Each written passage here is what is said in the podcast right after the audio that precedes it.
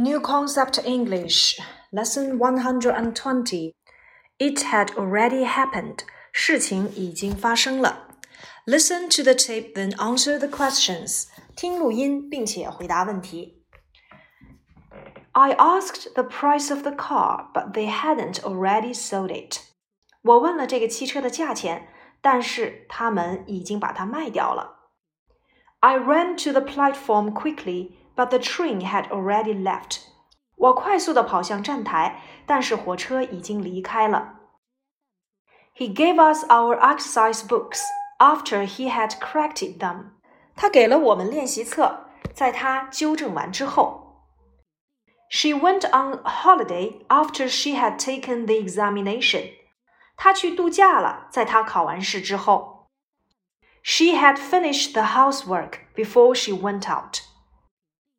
他完成了家务劳动，在他出去之前。We had had dinner before they arrived。在他们离开之前，他们已经吃过晚餐了。这几个图片呢，用到了一个相同的时态，那就是过去完成时。我们看到这六幅图片里的过去完成时分别是 had already sold、had already left、had corrected them。 Had taken the examination, had finished, had had dinner。那么过去完成时它有什么用法呢？过去完成时，the past perfect tense 表示的含义就是过去某一时间和动作之前已经发生或完成了的动作，或一直持续的动作，简称啊就是过去的过去。那我们可以看这六幅图片，第一幅图片。I asked the price of the car。我呢已经问过这个汽车的价钱了。那么我问汽车的价钱，asked 发生在过去是一般过去时，而他们已经把它卖掉了。卖掉是发生在我问价钱之前，所以也叫做过去的过去，had already sold it。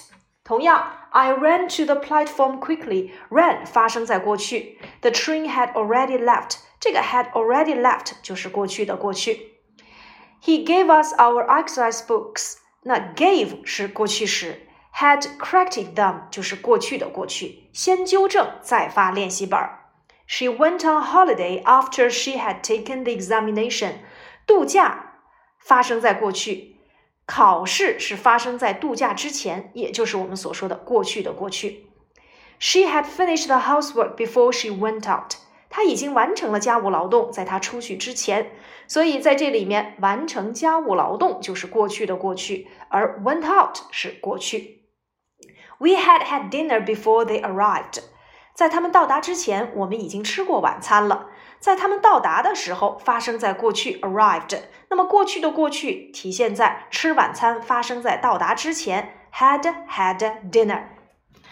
过去完成时，简称啊，就是我们所说的过去的过去。它的肯定式就是用 had 加上过去分词，否定形式 hadn't 加上过去分词，变成一般疑问句，把 had 提前。例如，在我们到达的时候，他已经离开了。She had left when we got there。否定形式 She hadn't left when we got there。一般疑问句：Had she left when we got there? Yes, she had. No, she hadn't. 过去完成时的标志词有哪些呢？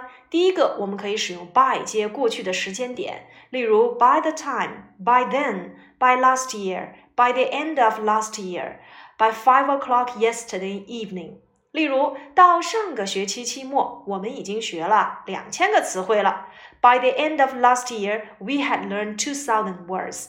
这里面 had learned 就是过去完成时。其次，用 before 接过去的时间点也可以。例如，We had arrived the station before ten o'clock。在十点之前，我们已经到达车站了。第三点，像 up till 或者是 till 接过去的时间点，也可以用于过去完成时。例如，Lily had washed the dishes up till last night。李雷直到昨天晚上才洗完所有的盘子。第四个常用的时间标志词呢，就是我们所说的，像用于宾语从句当中。She said that she had written three meals。她说她已经写了三封邮件了。说呢发生在过去，已经写邮件发生在过去的过去要用 had written。第五点就是和 when、before、after、as soon as、until、till 等引导的状语从句当中。例如，在我们这节课里，我们看到了像 before 跟 after 所引导的这些从句，均可以出现过去完成时。比如说，看第三幅图片，He gave us our exercise books after he had corrected them。他给了我们练习册，在他改完之后。She went on a holiday after she had taken the examination. 她去度假了，在她考完试之后。She had finished the housework before she went. 在她出去之前，她完成了所有的家务劳动。We had had dinner before they arrived. 在他们到达之前，他们已经吃过晚餐了。那么 before 跟 after 正好能够体现出动作一个发生在过去，一个发生在过去的过去。当然，在一些情景当中，我们也可以根据上下文来判断，也可以使用过去完成时。例如，I went to Li Hong's house, but he had gone。哎，我去了李红家，但是他已经走了。这里的 had gone 就是过去完成时。接下来我们看书面练习 A。Rewrite these sentences using after，用 after 把两个句子合并为一。Example: She went home. She typed the letter. She went home after she had typed the letter. 她回家，她打字用 after 连在一起，就是在她打完字之后，她回到了家。第一题，He dropped the vase. He took it into the living room. 连接起来，He dropped the vase after he had taken it into the living room. 他把花瓶拿到客厅之后摔碎了。Number two. He bought another car. He sold his old one. He bought another car after he had sold his old one. 在他卖掉了这个旧车之后，他又买了一辆新车。Number three, he swept the floor. He dusted everything. He swept the floor after he had dusted everything. 在他收拾完一切之后，他扫的地。Number four, she drank the milk. She boiled it. She drank the milk after he had boiled it. 在他煮完牛奶之后，他把它喝掉了。Number five, he turned off the television. He saw the program. He turned off the television after he had seen the program. 在他看完节目之后，他关掉了电视。Number six, he went to bed. He did his homework. He went to bed after he had done his homework. 在他写完作业之后，他上床睡觉了。我们会发现这六个句子呀，后半句话也就是第二句话呀，都是过去的过去，也就是先发生的动作，而前半句呢是后发生的动作。好，我们来看 B 部分，Answer these questions，模仿例句，回答以下问题。Example：Have you met him？Yes，I have just met him. I had never met him before. 你见过他吗？是的，我刚刚见过他。可是以前我从来没有见过他。